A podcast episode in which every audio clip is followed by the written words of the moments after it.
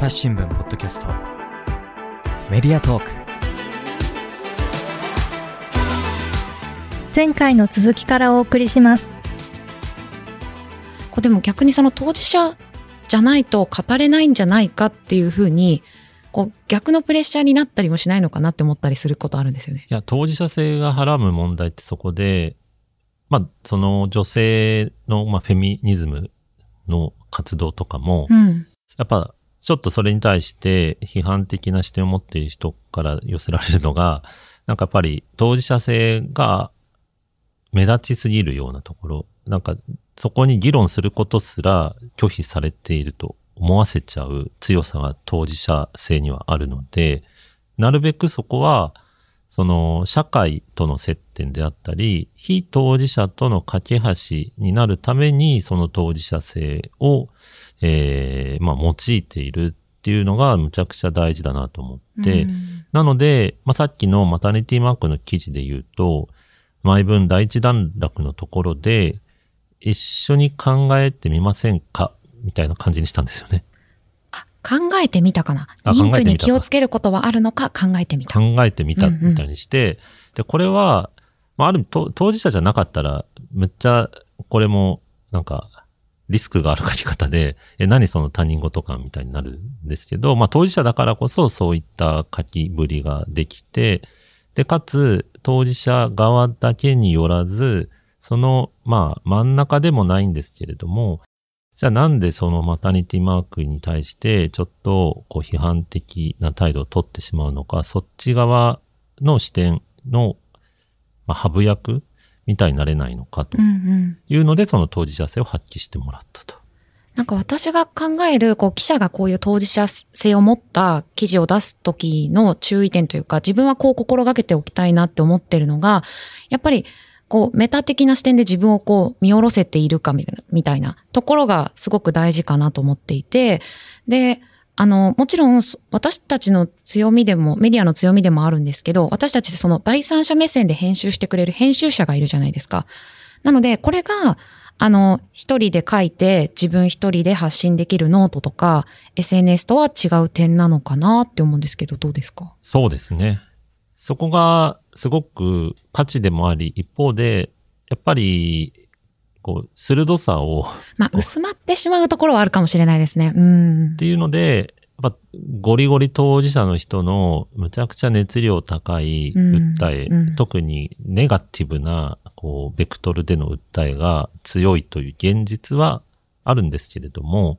それをそのままメディアが、こう、応用するのは難しいんですが、うん例えば、あの、保育園落ちた日本史ねとはかっていうブログで、まあ、かなり大きく社会変わりましたけど、ああいうのもすごく、あの、当事者の悲痛な訴えっていうことではありますよね。だ同じことでも新聞社はできないし、そうですやっね。てはならぬとも思うしっていうところですかね。まあ、なかなか N1 とかって言いますけども、その一人だけが言ってるんじゃないかっていうので、それを全体の意見のように見せるのは危ない手法ではあるので、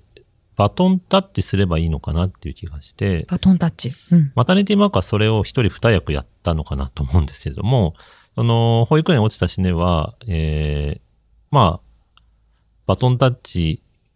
をした事例にもなるかなと思って、最初の突破力ですね。うん。それによって。それに、こう、社会に問題を投げかけてバトンを渡すみたいなことですか？そうですね。うんで、可視化された時に、これはじゃあ本当にそうなのかっていうので、まあ統計とかはあるわけじゃないですか。待機児童の話とか。で、まあ保育園の今の、こう、例えば給料の安さで人が集まらないとか、構造的な問題みたいなのに広げていくのは、多分それはメディアの役割かな。うんうん。で、それを、えー当事者以外にも伝わる言葉で、なんか僕なんかは、まあ子供がいないので、まあ、ピンとくるところと来ないところがどうしても出てくる。で、そこを、まあメディアがピンとくるようにしてくれるのはむちゃくちゃ大事ですし、あるいは、こう、政治家への、こう、働きかけとして、そういう社会問題になっているというようなムーブメントを、まあ、作るのは別にメディアが作るわけじゃないんですけれども、その中で、えー社会問題になり得るぞというようなメッセージを発することによって、まあ、政治家、最終的にはこう国が動くと。で、保育園の場合は実際動いた。うん。まあ完璧じゃないけれども。そうですね。まだまだね、改善するところはたくさんありますけど、やっぱり私たちなんで報道してるかって言ったら、少しでも社会良くしたいと思ってると思うので、そういった視点を、こう、あの、当事者性の中とか、その一人の語りの中に、うまくこう織り込んでいく。なんかそれがすごく大事なのかなって聞いてて思いましたね。そうですね。うんで、あれは、や、その、やっぱり、たまたま出たという部分もあったと思うんですよね。で、それを待ってるだけでもダメな気はして、で、あそこまでの強さが出るかどうかは別ですけれども、こう、メディアの中で、ああいうようなムーブメントが起こせなくもない気はして、それはやっぱり別に新聞記者だって、一人の社会を構成するメンバーだし、に過ぎないとも言えるので、うん。その日常の中で感じた気づきっていうのが、別に社会部だろうが、校閲部だろうが、こう、どんどん訴えていけばいい。で、その訴え方が従来の新聞のフォーマットだとマッチしないからといって、訴えるべきではないと思考停止するのはもったいないなとうんうん。いう感じですね。ですね。本当そうですね。まあ、あのね、すごいたくさん語っていただいてるんですけど、たくさん書きたいことあったんだろうなって想像ができて いや、これ初稿すごい文字数書いたらしいですいね。やー、多分ね、1.5倍、2倍弱ぐらい書いてて。え、何時ぐらいですか？これはね、10万字ぐらい書いたかな。?10 万字。はい。でそれでもね、自分の中でそれでも抑えたんですけど、抑えて10万字ですか？はい。さらに 編集者にはい。ガシガシ削られまして、多いと。多いと。はい。多分ね、ろ4割ぐらい削られて。ああ、じゃあ今どれぐらいなんだろう、今この本？6万ぐらいな、6万字ぐらいかな。ああ、そうなんですね。はいあ、でもそんなにあるようには感じなかったですね、はいはい拝読して。そうなんだ。そこはね、なんか本作ってみて、気づきなんですけど、まあ内容というよりかは、その出版本作りみたいなところで言うと、なんか文字がね、多いのはよろしくないと。ああ、そうなんだ。まあ、本を読む人向けに書いているのとちょっと矛盾するかもしれないんですけれども、やっぱ実用書っていうジャンルならではかもしれないんですが、結構やっぱちゃんとすぐに吸収するような書き方にしないといけないと。なんか私の持論であったり、多分今日話してるようなことは、あの、即効性はないと。なるほど。うん、うん。その背景には重いと。まあ、まさにポッドキャストとか聞く分には、多分こう補完し合ってむっちゃバランスいいと思うんですけど、うん実用書だと思って手に取った時に、私の反省を語り出されても困ると。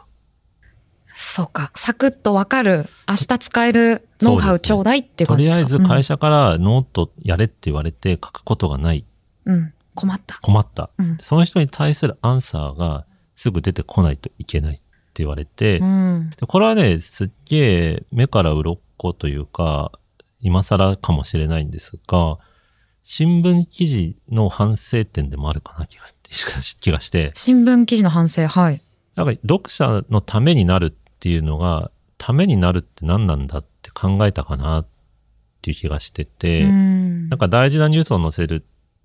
もう読者のためになってんじゃん、みたいに思ってたとしたら、ちょっと踏み込みが甘かったかもしれない。本当はもっとわかりやすくした方が良かったかなとかそういうことですか？読んだことによって、うん。何か読者の課題を解決してたかどうかって言われると、まあ新聞の記事が全部が全部そうではないんですけれども、やっぱりお金を払ってそれを買ってもらってるんだったら、その対価が発生しないといけなくて、うんうん値段と対価がちゃんとバランス取れてないと高いでしょう。あるいはすげえ安かったみたいな感じになって、で新聞の場合じゃあ、今の購読料と同じぐらいの価値提供をちゃんと示せてるか。あるとは思うんですね。うんうん。値段以上の価値はあるとは思うんですけども、今の時代においてそれをちゃんと示せてるかっていうと、確かに分量が適正かどうかとかもね、うん、ややっぱ私その入社の時に、やっぱりすごく忙しいじゃないですか、毎日。皆さんもそうだと思うんですけど、読み切れないよなって思ってました。はい。はい。今も思っています。あの、い新書一冊分とかって言われたりして、それをねね毎日読むとなるとすごく大変で、ピックアップしてほしいなって思ってたこともありましたねだ。文字数が少ないからっつって、質が悪いとかでもないなとは思ったんですよ。うんうん情報量少ないのが悪いことかって言って、それは絞り込んだ結果だから、むしろ商品としての価値高いかもしれないですよね。うん。このなんかデジタルの記事では何文字ぐらいがいいとかってこの本の中では紹介してるんですか？1500文字がいいとかって書いてますね。私これ読んで、え、だいぶ短くなったなって思ったんですけど、私がウィズニュースとか関わり始めた頃は3000字？そうそうそうそう。半分になってるじゃないですか。そうですね。実際、まあこれも本当中身によるんですけど、うんなら、ならして考えると、それぐらいな感覚を持ってて、まあ人によりますけども、直近、まあ某プラットフォームの人とも話したりすると、うーん、そんくらいかね、みたいな感じで盛り上がったので、なんとなく1500文字ぐらいが、まあ耐えられるという表現はあれですけど。みんな忙しいんですね。うーん、まあ動画なんかはね、もっと短いですしね。そうですよね。ショート動画も流行ってるしみたいな。そうですうね。ん。やっぱテキストはタイトルクリックして初めて中身みたいな、こう、プロセスがあるので、それのライバルがショート動画だったりすると、ウィズニュースできた2014年とはまた全然違うルールかなっていう気がします。うん。いや、そう言いつつ、実は私も長い記事あんま得意じゃなくて。で、あの、なんでかっていうと結構デジタル記事って書き手の文体がそのまま生きてたりするじゃないですか。私も必要以上には手は入れないようにしてますし、あの、ライターさんのね、あの、文章を楽しんでもらうみたいなところもあるので、はい。あの、そのままなことが多いんですけど、それが自分のこう、かん読み慣れてる文体と違ってたりすると、最後まで読むの大変だなって思ってたりすることもあって、でも一方で、すごい長い SF 小説とかをはいはいはい徹夜で読み切っちゃったりもするんですね。で、あとこの間あの年末に、あの、神戸さん、ウィズネスの神戸さんが書いたコミケ教師曲、ああれねはい。すごい長い文章なんですよ。でもあれはすごく読まれて、引き込む力もありましたし、自分でも読後感として長っとも思わなくて、で、そう考えると、本当ケースバイケースなんだなっていう。なんかニュースバリューに見合わない長さだとすごく長く感じちゃうのかな。そうそう。なので、話しながら、うんなんとなく、こう感じたのが、やっぱ読者層を意識してるかどうかみたいなところで、はい。今回の本で言うと、まあ実用書でどういう人に読んでもらいたいのかっていうのが、新聞記事に比べると相当明確なわけですよね。うんうんまあ出版で本なので。ってなってくると、それに見合ったフォーマットっていうのがおのずとできてくる。ただ、まあ亀さんの記事とかは、あのー多分、それがし、まあある意味自然発生的にちゃんとマッチングできたのかなっていう気がして、うんうんで、まあ多分書いてる本人はこういう人に読んでほしいっていうのは明確にあると思うんですけれども、一個の記事自体だと結構そういうのは発生しやすい。で、ウィズニュースなんかその集大成みたいなもんだと思うんですけど、こと新聞っていうことに関して考えると、誰に読んでほしいのかっていうのがふわっとした感じなので、うん。文章の長さとか言葉遣いとかも、まあ、ある人にはフィットするけど、ある人にはフィットしない。そうですね。一応でもあれですね、中学生ぐらいには読める日本語で書こうみたいなこと最初習いませんでした？誰も信じてないですよね。いや、私もね、これは本当に言いたいことたくさんあるんですけど、編集センターでね、この4年間私は紙面整理やってたんですけど、そこでいろんな原稿をこうね、もう来て見出しをつけて価値判断してっていうのをやってたんですが、本当に難しいニュースばっかりで、はい。あの時が一番勉強したかもしれない。ね時事国とか組んだらさ、本当に難しくて、だからやっぱりここがわかりませんとか、あの、私は昨日の紙面も隅々まで読んでるからわかるけど、やっぱ読んでない人にはここが何を指してるかわからないと思いますって言っても、いやでももう入れられないから、行数が足りないからって言って泣く泣くカットするみたいな。そうですね。うん。だから今回編集者の人にむっちゃ突っ込まれたのが、やっぱ、私が新聞記者とかは関係ないと。関係ない。はい。その新聞業界に対して憂いてるとか、可能性を感じてるとかは、ひとまず読者には関係ないですと。置いといて。とりあえず置いといて。はい。読者は明日のこうツイッターの投稿文に悩んでます。うん。で、そのメソッドを共有するときの背景としては、私のバックグラウンドは大事なんだけども、とりあえず、それを読もうとは思ってないと。まあ、それはそうだ。そうですね。実用書だから。うん。例えば、僕が、まあ、料理初心者で、ちょっと、どうしてもスンドゥブチゲが自分で作りたくなったうんうんと思った時に、スンドゥブチゲのレシピ本を買った時に、韓国の歴史から始まると、そうですねちょ。っと違うよね。めっちゃ大事だし、そうね。その、だ出汁がどう効いて、科学的にはこういう味になるのはこうこうこういう理由でって言われてもね。なぜ韓国ではキムチがここまで普及したか、みたいなのを、まあすげえ大事だし面白そうなんだけど、それはそれで面白い気もしてきたな。今じゃないうん。今じゃない。確かに。結構その辺が、うんあの、改めて勉強させられましたね。ああ、だからやっぱり差し出すのに、あの、フィットした器があるってことなんですね。その人が今困ってるものに対して、これがいいよねっていう。だ新聞の場合っうんてなんかもう新聞の読者っていうのを、昔は多分それが成り立ってた新聞読者以上みたいなのを、ちょっと新聞作る側が大事にしすぎてるというか、こう、まあ守りすぎてる。でも実際は全然変わっているはずで、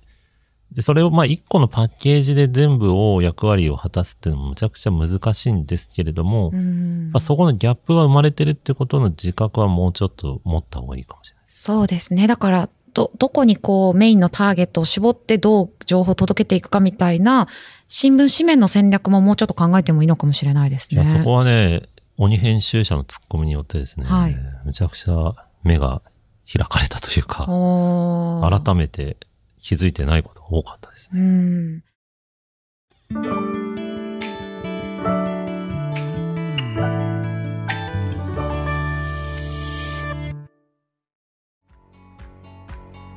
私は朝日新聞歩きき人工音声が伝える速報ニュースのポッドキャストです通勤中でもお料理中でも運動中でも趣味の作業中でも何かしながら最新のニュースをフォローできます。あなたの知りたいニュースどこででも。朝日新聞歩きき。たった数分で今日のニュースをまとめ聞き。確かにあの私も今、ポッドキャストやったり、まあツイッターでスペースやったり、イベントやったり、あの、もちろんウィズニュースで記事も書いたり、編集したりってことやってますけど、なんかそういう様々なチャンネルで出すっていうのは、そのチャンネルの先にそれぞれ多分違う人がいるんだろうなって想像して出してるってことなんですよね。なので、まあ違った接点持ってくってすごい大事ですね。でそうですね。伝えることは一緒でいいと思うんですようね。ん。だからマタニティマイクマークがみんなちゃんと理解進むっていうのは当たり前のように共通項としてあるんだけど、それをどう伝えるかっていうのは、多分 TikTok での伝え方は全然別にあるはずで、で旧来の新聞読者に向けてだったら、さ先ほど紹介した電車のシーンから始めるのが違和感を持つ人もいるかもしれない。うん。むしろ、なんか、厚労省かなんかが取った統計みたいなところから、これだけなんか深刻な問題になってるから、えーみんなで考えましょう、みたいな、上、上からの上流からの視点の方がスッと入る人もいるかもしれない。うんうん。まあ新聞の場合それが多いとは思うんですけれども、ただだんだんとそれの人たちだけではなくなっているかなと。そう考えると、記者にとってはやっぱり書いてるだけではダメになって、やっぱりたくさんやるべきことが増えてきて、それはそれでいやめちゃくちね。ゃ多いうんし、大変ですけども、まあ、今の ポッドキャスト私が本について喋ってるのも、それに重なりますけど、書いただけで終わりみたいなのは、本当に、こう、む難しいというかこ、れ編集者さんにもそう言われたそうですね。それしか言われてない。むしろ。本書いたから終わりじゃないですよって。と思ってんじゃねえぞぐらいの勢いで来ましたね、これ。そうなんですね。はいじゃあ本書いて満足して終わりじゃダメだと。今の時代は、うん。まあ、やっぱツイッターはやっぱりすごく強くて、そこで著者が発信するっていう熱量をやっぱ読者は見ていると。書きっぱだったら、著者のツイート見てみたら全然触れてないじゃんっていうのは本当に良くないみたいなことを言われて。まあ確かにそうだな、みたいそれでも私もすごい心がけていて、私は自分が編集したり記事書いたりしたやつはもう胃の一番に紹介するようにしてるんですよ。まあそのためにちゃんとアラームもセットして、早く起きて、まあ、もちろん記事にね、間違いないかとかちゃんと飛ぶかっていうチェックもしないといけないので起きるんですけど、あの、自分がどうしても知ってほしいから記事を書いてるのに、自分でその記事拡散しなかったらダメじゃんって思っちゃうってところがありますね。これ別にあの岡山さんへの皮肉を言ってるんじゃないですよ。全然そんなことはないんですけど。本当にね。めっちゃ今俺ツイッターやってる。そう。私それ最近思ってました。うん岡山さんがツイートしてるポテサラ以外をっいて。やーなんかさ、本のことばっかりだけだとさ、ちょっとあれかなと思あっ、て。そういうところもちょっと意識してるんですね。違うのもツイートしたらそっちの方がリツイート多かったりが良かった。むずいぞっつって SNS 難しいですね。まあでも、ちょっと勉強させてもらってます。お改めて。ー、なるほど。ちょっとウィズニュース編集長時代とはまた違ったアプローチますよ、本が、当に。ね、始まってますね。Facebook も並行してやってるんですやっぱ本当に全然違いますよね、うん反応がね。私もそれはすごく、あの、ポッドキャストやるようになってから感じましたね。そのメディアの先にいる人たちが全く違う、全く違いますね。反応も全然違うので、でも、あの、よくウィズニュースメンバーでは言ってることなんですけど、あの、大事だと思ったテーマ何度出してもいいよねって言ってるじゃないですか。あの、どうしてもデジタル記事ってさっき言ってたようにフローで流れていっちゃうから、大事な記事出しても、その日出会わなかったら、もうなんかなかったことみたいになっちゃうんですよね。はい。なので、もう手を変え品を変え、大事なテーマは何度も出して、で、出会う人を増やすみたいな、そういうのも大事ですよね。すいません。あ、いやいや、責めてない。責めてないです。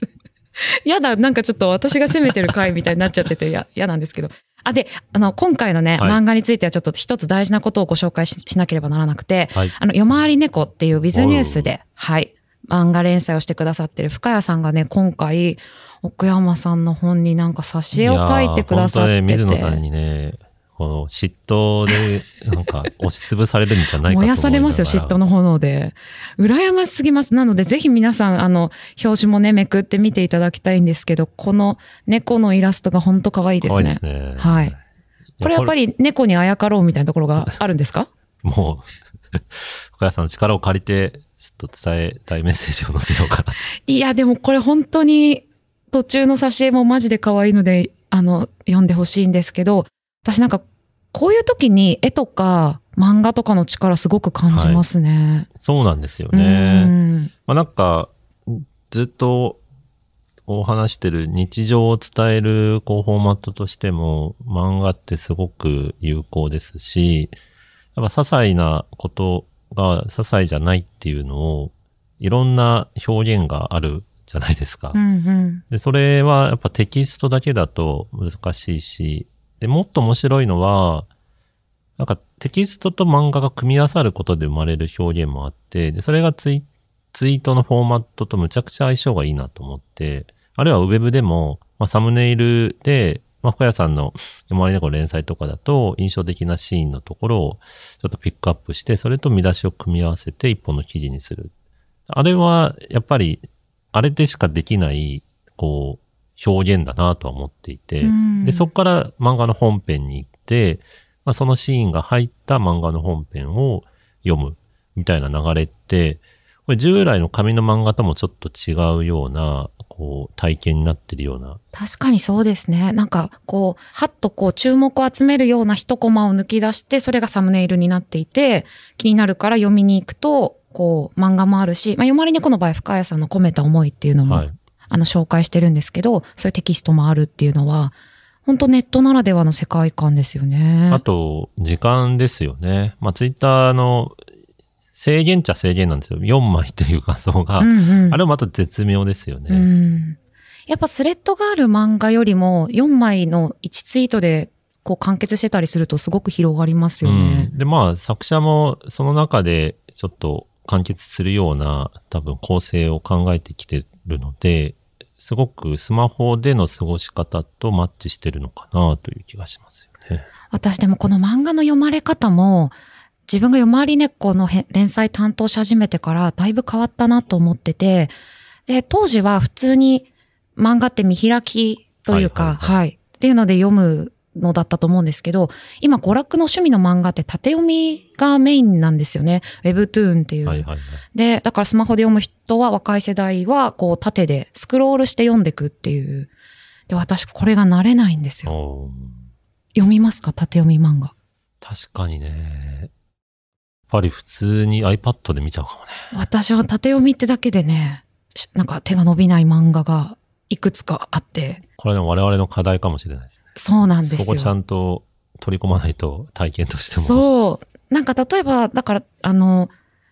TikTok の動画でそのスクロールを見せたりしたら、あの、漫画も動画にしやすかったりするのかなって思ったりしますし、そうね。そう。だからやっぱり今の見開きでこう漫画を1ページずつ読ませたりする手法っていうのは、インスタとかツイッターの方が向いてるんだろうなと思って、うんう。ん。なんか結構その話は、もうウィズニュースでも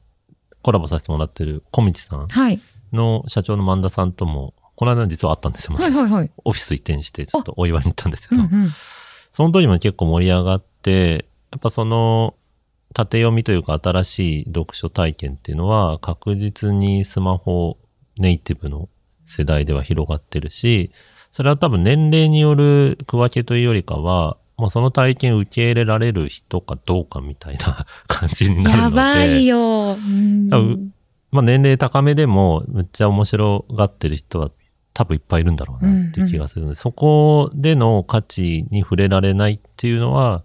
ちょっともったいないし、まあメディアとしてはそれも発信のチャンネルにしていきたいですよねうん。そうですね。あの、漫画ちはやふるの作者の末次さんも、あの、縦読みのイベントね、オンラインイベント出てられたことがあって、で、私も取材でちょっとお話したことがあるんですけど、あの、縦読みどうですかって言ったら、いつかチャレンジしてみたいですっておっしゃってて、あ、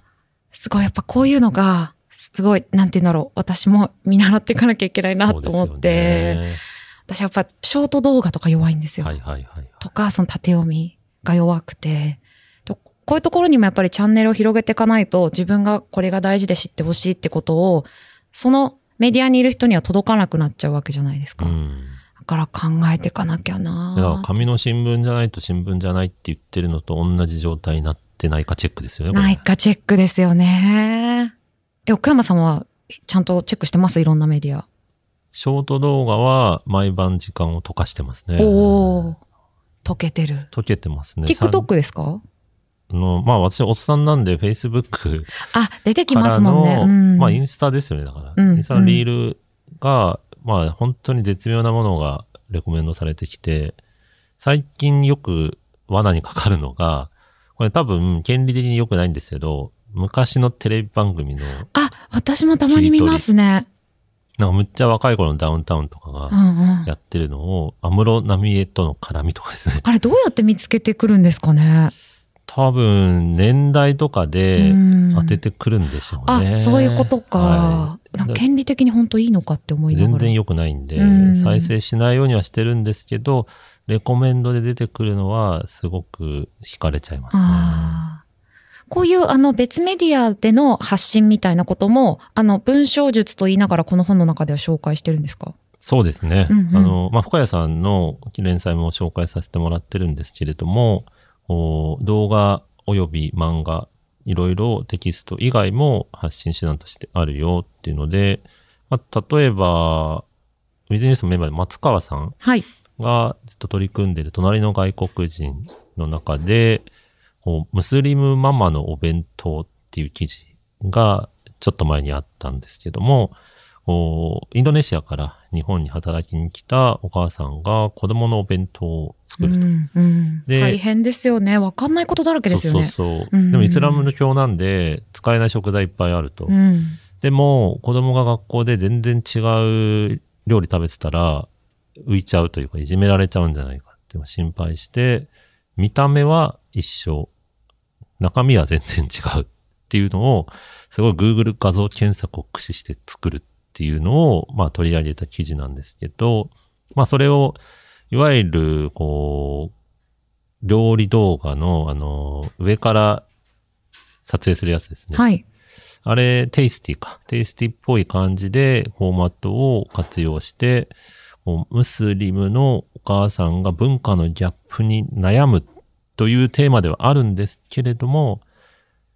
アウトプットの料理は、なんか、ちゃっちゃかちゃっちゃか進むと。うん。それはその作り方を紹介してる動画ってことですか？まあ、その体裁を取ってるんですけど、まあ、これは多分水野さんの鍋の連載にもつながるんですけれども、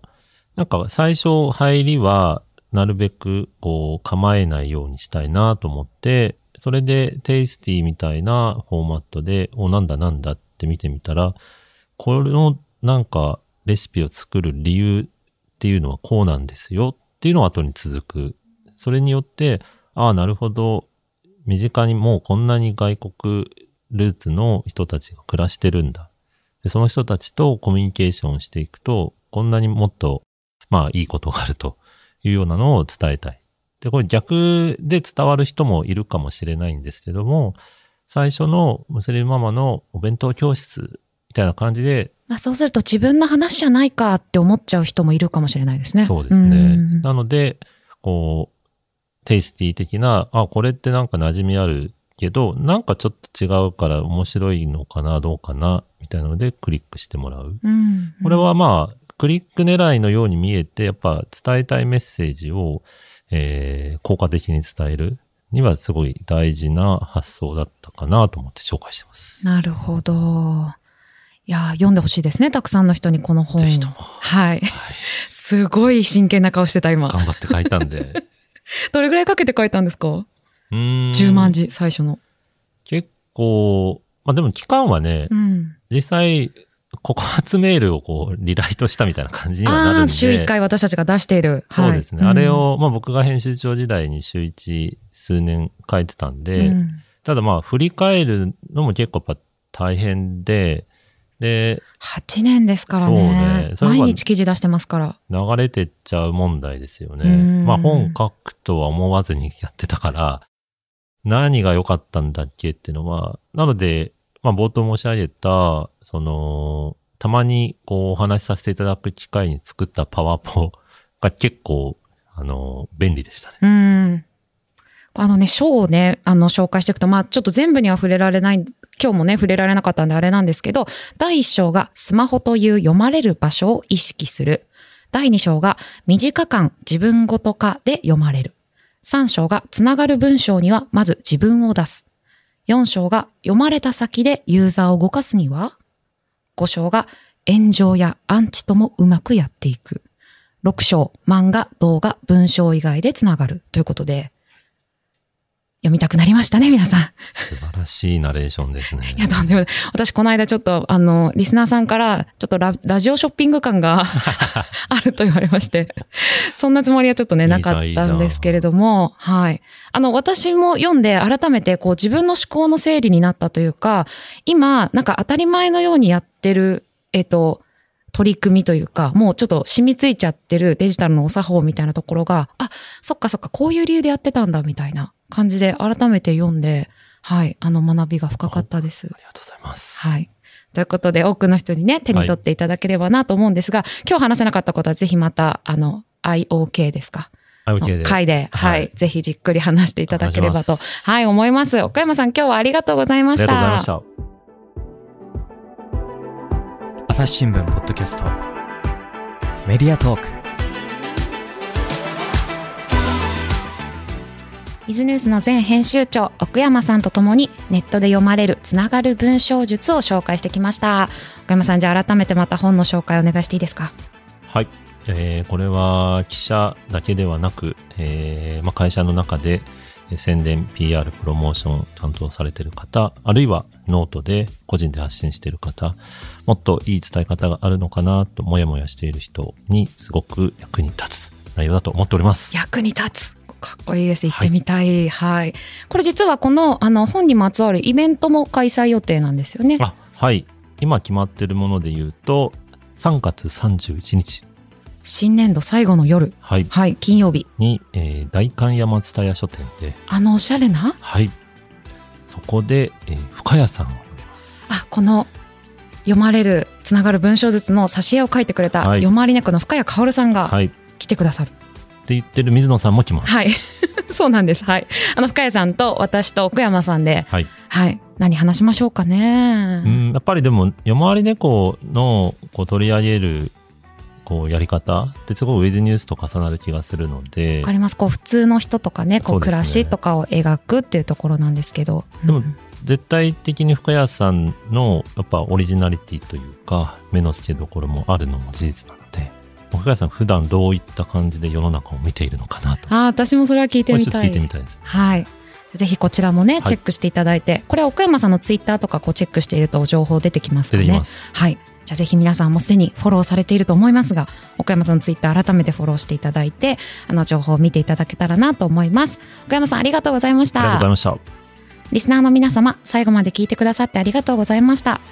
今回の番組はいかがだったでしょうか？概要欄のフォームやツイート、メールからご意見ご感想をお寄せください。朝日新聞ポッドキャスト、朝日新聞の水野朝がお届けしました。それではまたお会いしましょう。